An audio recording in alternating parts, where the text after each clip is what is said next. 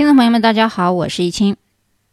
今天这一集呢，我们继续上一场我们讲过的美国的移民方式。除了我讲过的 EB 一、EB 二、EB 三、EB 四、EB 五之外，还其实还有很多细节的内容我没有在上一集当中阐述。那么今天我们继续讲一下，除了 EB 杰出人才和 EB 二的研究生等高学历人才移民，包括 EB 三的技术类移民与非技术移民，包括 EB 五的。没有任何学历要求，仅仅需要有资金投入就可以全家移民的这几种方式之外呢，还有很多其他细小的移民方式。比如，我们举一个例子，很多人呢在问我一个工作签证叫 L 一，那 L 一呢实际上是跨国企业高管的一种非移民的签证。有人说，哎呀，跨国高管是不是可以移民呢？是可以的，但是它和 EB 一 C 之间有非常密切的联系。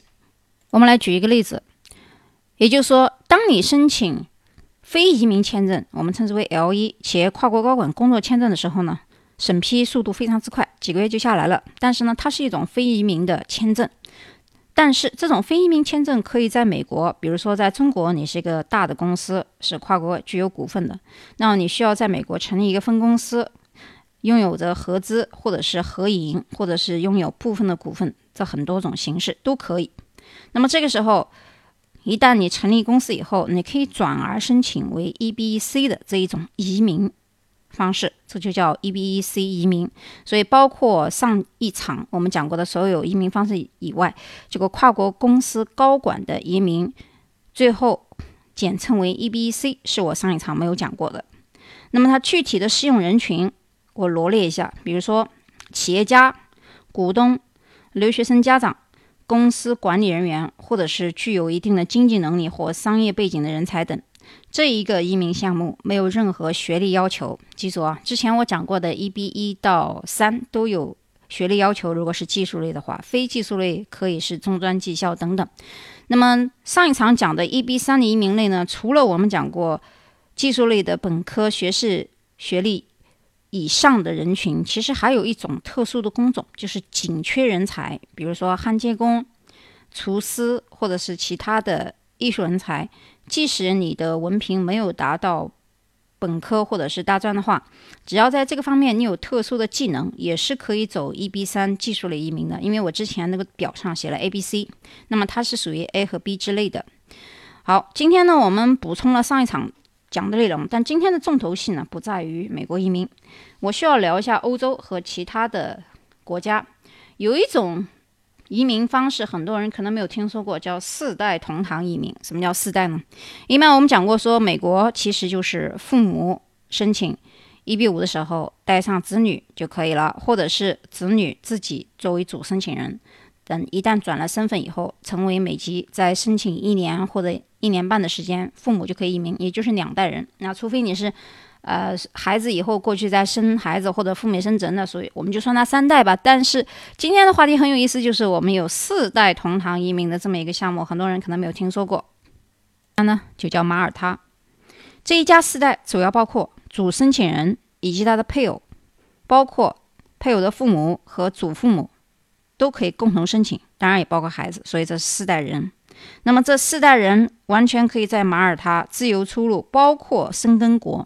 很多人不知道生根国的定义。那么在欧洲很多国家现在已经是欧盟的了啊。举一个例子，比如说你要去德国，但是法国可以顺带签一下签证，我们叫生根签证。所以很多去欧洲旅游的朋友，或者是带朋友去买东西，买一些。奢侈品，或者是买房，或者是准备移民的人都知道生根国家的这个定义。那么这时候有一个问题，我就会跟所有的申请人，或者是关心欧洲买房或者移民的人一样，我会问一个问题：说为什么要去马耳他？为什么不是其他国家？难道希腊不可以吗？当然也可以，每一个国家有他们的优势。但问题是为什么要去欧洲啊？这是一个问题。那么我们也知道，很多时候在英国或者是很多非移民国家，它的居留方式没有那么容易啊！我们之前上一次的音频里面，我们讲到德国留学，由于德国的公办学校很多是公立的，所以在大学的学费是全免。有人说，那是不是一分钱不花？我说，你说的是学费全免，生活费当然是要自己挣的。当然，在欧洲，比如说德国，你上学的时候可以合法打工，不像在美国，你是学生，那你就是学生签证，你是不可以打工的。所以这两点，欧洲国家和美国国家有不一样的区别。我们注意，就是在欧洲国家，如果你能自己挣生活费的话，是可以勤工俭学的。那么回到我们刚才的问题，就是为什么是马耳他？我自己也研究了一下，我发现马耳他它的确是全球唯一的一个四位一体的国家。什么叫四位一体呢？刚才我们讲了申根国的原因，我们也讲了欧盟国。但是你要知道，欧盟国里面现在英国它不是欧盟的了，那还有一个欧元国和英联邦成员，所以马耳他是属于这四个联盟里面的。四位一体的国家啊，包括申根国的申根签、欧盟成员国、欧元区的使用方法，也就是它的货币是流通的欧元，也是英联邦国家。英联邦国家就代表他去英国是可以免签的。那么这个地方我又看了一下，我们都知道意大利是一个有人说是靴子一样的地图，马耳他在哪儿呢？马耳他就在它靴子底下一个非常小的小岛。这个地方有欧洲之乡，也有着地中海心脏之称，也就是它的环境不错，宜居。我记得去年我去意大利的时候，觉得它的气候还是不错啊，干爽，也不用说那么多的雨水，有有雨水，但不会说大暴雨这样子。然后冬天也不是很冷，秋天的时候风水的感觉是跟加州很相似，湿度还挺好，因为它靠近地中海这一个。那么马耳他，有人说。它是一个高度发达的资本主义国家，那实际它的经济主要是以服务业的金融业为主，而旅游业是它的另另外一个主要的外汇来源。所以很多人在美国国家地理杂志当中会看到对马耳他被评为全球必须去旅游的这样一个圣地的介绍。那实际上马耳他这个国家，我稍微研究了一下，我发现它实际上实际。实施高福利的一种政策，实行免费的医疗，这才是很多人愿意去那的原因。包括刚才我讲的四代移民的这么一个好的政策，免费教育啊，包括住房贴金、养老制度。马耳他这国家虽然不大，但是它的医疗是顶级的，资源非常好。男性的平均寿命大概是七十九点七岁，女性是平均八十四岁。在世界卫生组织发布的世界。医疗体系排行榜中，马耳他排在世界第五，加拿大排三十，澳大利亚是三十二，美国是三十七，中国是一百四十四，讲的就是医疗的水平。而居民只需要结纳两百欧元左右，就可以在各大公立医院享受免费的医疗服务了。它的教育怎么样呢？我们也看了一下，有三百四十所非常好的各类免费的公立大学，百分之五十的马耳他的学生。都是经受过金融专业的培训的，所以这个专业在世界上排名还是算是名校之一。很多人，包括一些什么科威特啊、保加利亚、意大利、俄罗斯的人都到这边来留学。其次，我倒觉得说想看一下他的语言环境啊，也是英语为主。所以我这才发现，原来很多中国人啊喜欢到马耳他去移民或者置业，有他们一定的道理。但是。很有很多人可能忽略了一个国家，就是希腊。大家都知道，希腊和冰岛实际上几年前的次贷危机非常厉害，而且非常穷。这一次世界杯，很多人把冰岛奉为神啊，就是捧着捧得很高。我现在已经很多年不看这个世界杯了。第一呢，原因是美国人从来不看。在美国，第一大球是橄榄球，其次是棒球，也就是这个 football 和 baseball 是美国人茶余饭后。吃着可乐，捧着炸鸡，看的两大项目，然后接下来有可能是网球、冰球，最为中国熟知的 NBA 或者是世界杯，其实在美国并不流行，很多人其实并不是很清楚啊，所以我这里提一下。想当年黄健翔还在的时候，我们也是拿着世界杯的各个小组的表格，一个一个对比，几轮几轮，最后到。半决赛、决赛，一个个疯狂，半夜不睡觉，这种年代一去不复返的。二十年前的时候，我还记得特别的热衷。出国以后，发现全世界的格局和信息，其实很多时候在国内得到是不对称的，所以后来现在也懒得去看。但是最近看到一篇文章，关于就是讲这个世界杯。前几天六月十六号，冰岛逼平阿根廷一比一的时候呢，很多人觉得。把这个文章里面写关于冰岛怎么厉害的，我看了一遍。但是有一篇文章很有意思，他讲到的是不用把这个冰岛捧得很高，主要讲的就是冰岛危机这个问题。那它的根源在于呢，是对银行业的低管制。银行业成为冰岛的支柱产业，但是很多世界各地的资金到了冰岛汇集流动以后，虽然让冰岛一时间成为高居富国前列，但是也蕴藏极大的风险。大家都记得，美国次贷危机发生以后，冰岛的银行业也受到了很大的损失。由于这个杠杆效应，大家知道这个极高的财务杠杆效应，最后导致冰岛的银行业根本承受不了这些损失。多尼诺牌效应使得冰岛银行业一夜之间崩溃。但是，这里我转到哪里呢？那就是希腊。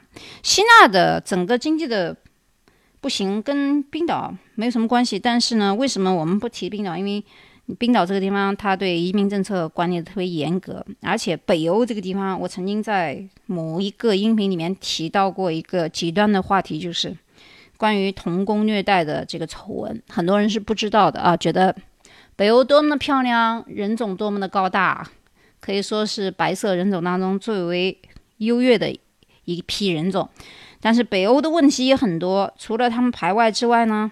虽然这个排外不是所有国家啊，比如说这个瑞典还好，但是欧洲国家里面，奥地利非常的有这个 race 方面的歧视。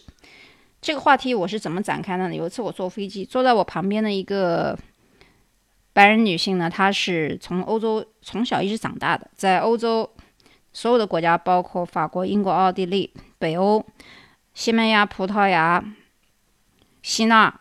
还有一些很小的国家都待过，我就问他一个问题，我说：“哎，你现在已经移民美国了，那么如果你养老的话，你想在美国呢，还是想欧欧洲呢？”他说：“两边都可以，就是风格不一样。因为我们去过欧洲人呢，都知道欧洲的风格呢，其实跟中国还是蛮接近的，就是美食也比较多，地方也不大，你走一圈坐个火车经过好几个国家了，那这个风情呢，以及人与人之间的这个关系啊。”跟美国是完全不一样的。美国这么大个地方，你想到哪都得开车。当然，它也干净。欧洲呢，整体上是比较脏、比较乱。那但是，他跟我，我就问他很很多问题啊，包括对奥地利印象，包括瑞典啊，还有其他一些东欧这些国家。他说，奥地利这国家不要去，就非常的比较排外。中欧这边呢还好一点，北欧那边呢有一些这些虐童的事件，只是因为。人口少嘛，就会用到一些年纪比较小的这一这一群族人。但是呢，在北欧这个国家，很多的几个靠近冰岛的这几个国家当中，对中国人，我们不谈他们本族裔啊，比如说白人对白人还不错。但是如果你是移民，尤其是中国人或者是亚裔人的话，你哪怕上一下厕所，你小孩没有带进厕所，放在门口，比如说等了一下，等你出来就不见了。这个真真是是一个住在。北欧的这么一个华裔的女性告诉我的，所以她赶紧把她的三个孩子，两个女儿一个儿子带回中国抚养，这是多么可怕的一个事实！如果大家可以去找的话，可以百度或者是能够 VPN 的话，到 Google 里面去查一下北欧虐童事件，就知道这些孩子到哪去了呢？结果就不见了，找也找不到，干嘛去了呢？去拿去做苦力了。那这些孩子为什么要去拿去做苦力呢？那这不是剥夺了人家作为父母的这个权利吗？哎，对的，对的。那在西欧国家，大家要知道，对于未成年人啊，你是无时无刻一定要看着他的。如果你失职，也就是说你没有把他带去买东西，放在车里被闷死了，或者是在家虐待了，这都属于叫虐童案件。但是这个北欧的做法太极端了。这个明显不是自己的父母虐待儿童，可能就是稍微等一会儿、待一会儿，但对方呢是有意图的钻这个法律漏洞，把这个孩子给拿走或者是偷走。这样子呢，由于你是外族人，也是一个外来的移民人口，会受到这个当地人的一股强大势力的控制和这个支配。所以这一点我要提醒所有准备到北欧去移民的人。那中欧、南欧要好一些，这个情况大家可以去百度查一下啊。那么我们回到欧洲希腊这个移民的问题上来，大家都知道，希腊曾经是欧洲倒数第一的经济，所以希腊政府二零一七年的时候，一共就对外发放了两千三百零五份永居卡，也就是绿卡了。其中中国人申请大概有一千零一十一份，大概是占百分之四十三，高居榜首。其次排第二呢是俄罗斯人，大概三百九十五份，还不到中国人的一半。那俄罗斯移民人口。从二零一三年的十六人到二零一四年的四百四十三人，直线飙升。二零一五年七月，希腊修正了相应的条款，改为无条件带父母直接或永久居民从此平均每年以百分之一百五十的速度增长，一百五十啊，不是百分之五十，太可怕了。那么希腊本身这国家呢，体量就不大，体量不大，移民市场就会很容易饱和，所以随着这个移民市场的饱和和政策的门槛，它就会提高了。今年二零一八年，希腊投资又开始复苏了，但是呢，价格就有点上涨了。很多人呢，为了拉动这个希腊的房价或者是旅游业呢，很多对于投资人而言，因为希腊说句老实话，在欧洲移民里面算便宜的，也就是说，在希腊，只要你购买二十五万欧元以上的房产，主申请人年满十八周岁，没有犯罪记录。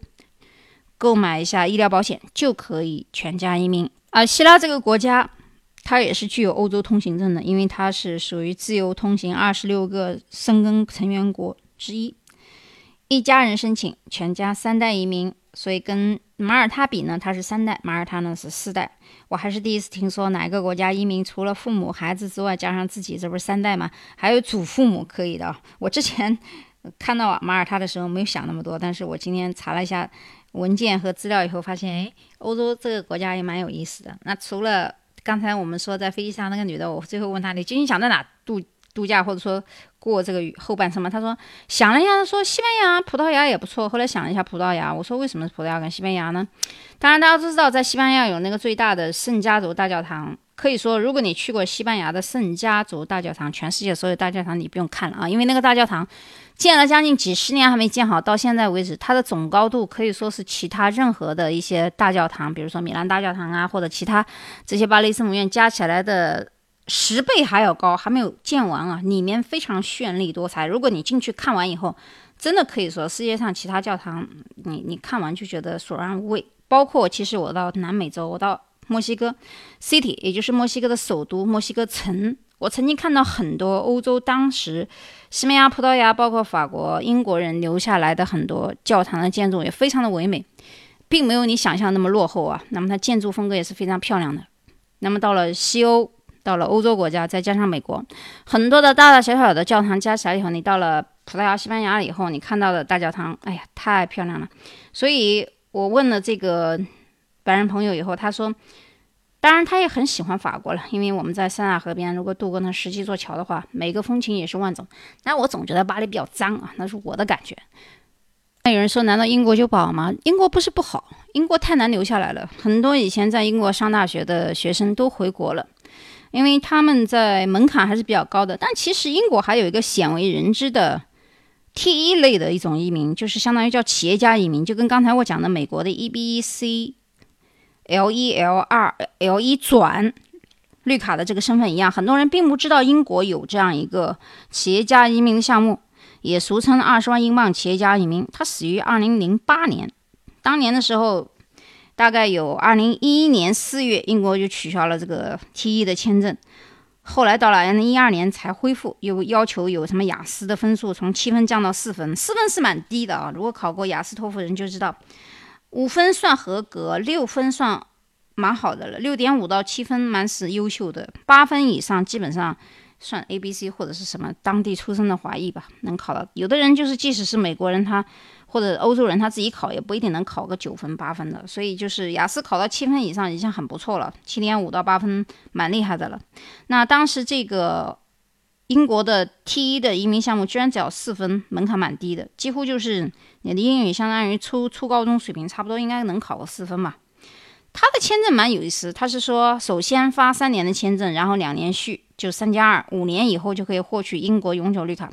这是我最近看到的一个最新资料，当时我还吃了一惊，耶，英国居然还有这个！我一直以以前看到都是什么几十万、五十万英镑买房啊，六十英镑买房，没有听说过有这个 T 一的这个签证。所以后来你逐步的研究和做这个市场的时候，你就发现，不管是留学还是移民，这里面的弯弯道道实在是太多了，成功案例也很多。但是呢，我发现倾向于像企业家移民的话，不管是英国还是美国，一个是资金雄厚，第二个你信息要准确。那么对于高学历人才移民，刚才我也讲了，你的专业还是蛮重要的。我讲的很可惜的是，我最近接到几个英国留学或者是澳大利亚留学的朋友。他们专业很好，另外还有一些是医生，可惜呢，在中国你如果是医生的话呢，你的学历呢，在美国他不一定能承受或者是承认，原因是体制不同，尤其是在美国，他的医生要求大概要十几年才能拿到执照，所以在评估的时候呢，不能过，定并不是代表你们不好啊。所以我有的时候觉得，很多家长问我这个留学学什么专业，我上一期在讲哈佛的、耶鲁的夏令营，包括机器人。波士顿夏令营的时候讲过 S E T E M 这四个专业，S 就是 Science 了，Science 的简写就是 S，T 就是 Technology 技术科技，E 呢是 Engineering 就是工程，然后呢 M 呢讲的是 Mathematics。那这个四类里面，后来又加了一个 A，A A 就是 Art。这五大类，它的毕业前景，它的移民优势。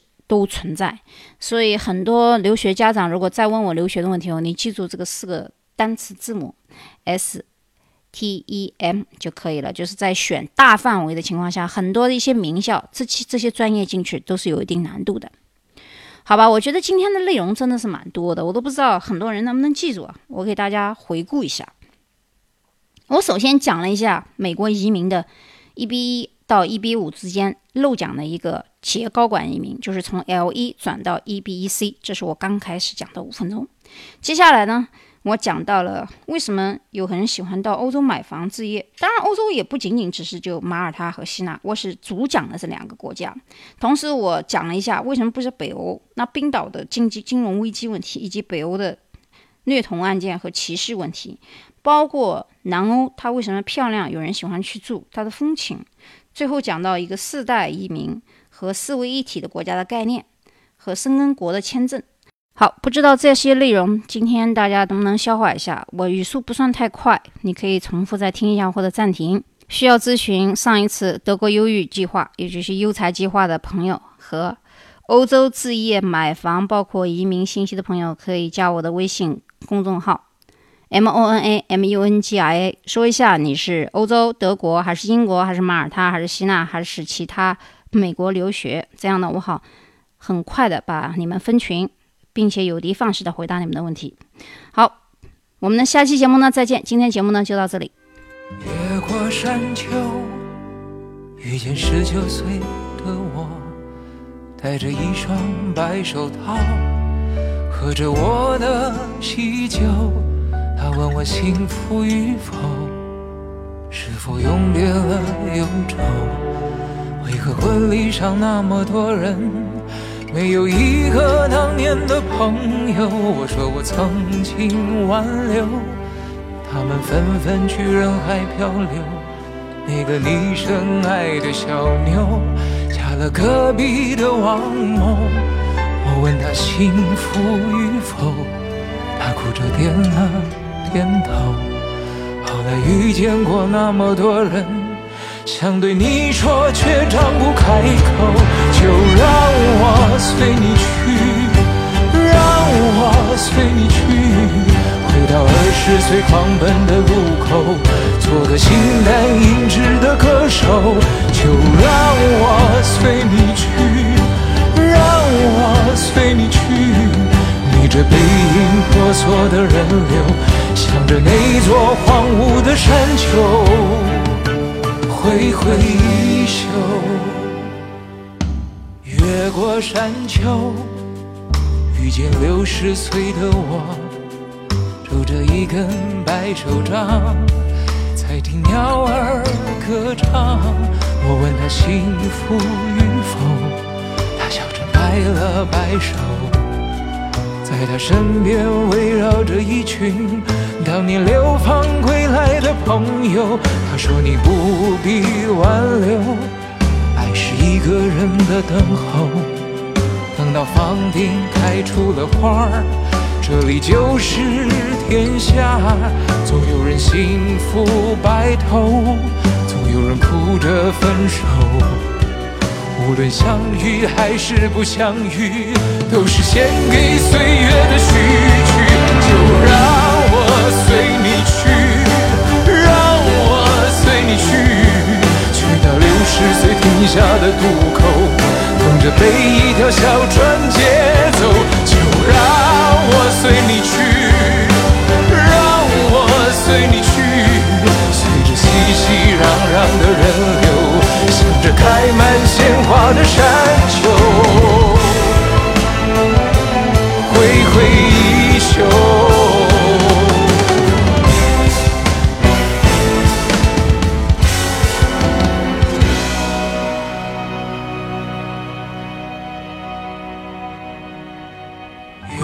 山丘，遇见十九岁的我，戴着一双白手套，喝着我的喜酒。他问我幸福与否，是否永别了忧愁？为何婚礼上那么多人，没有一个当年的？可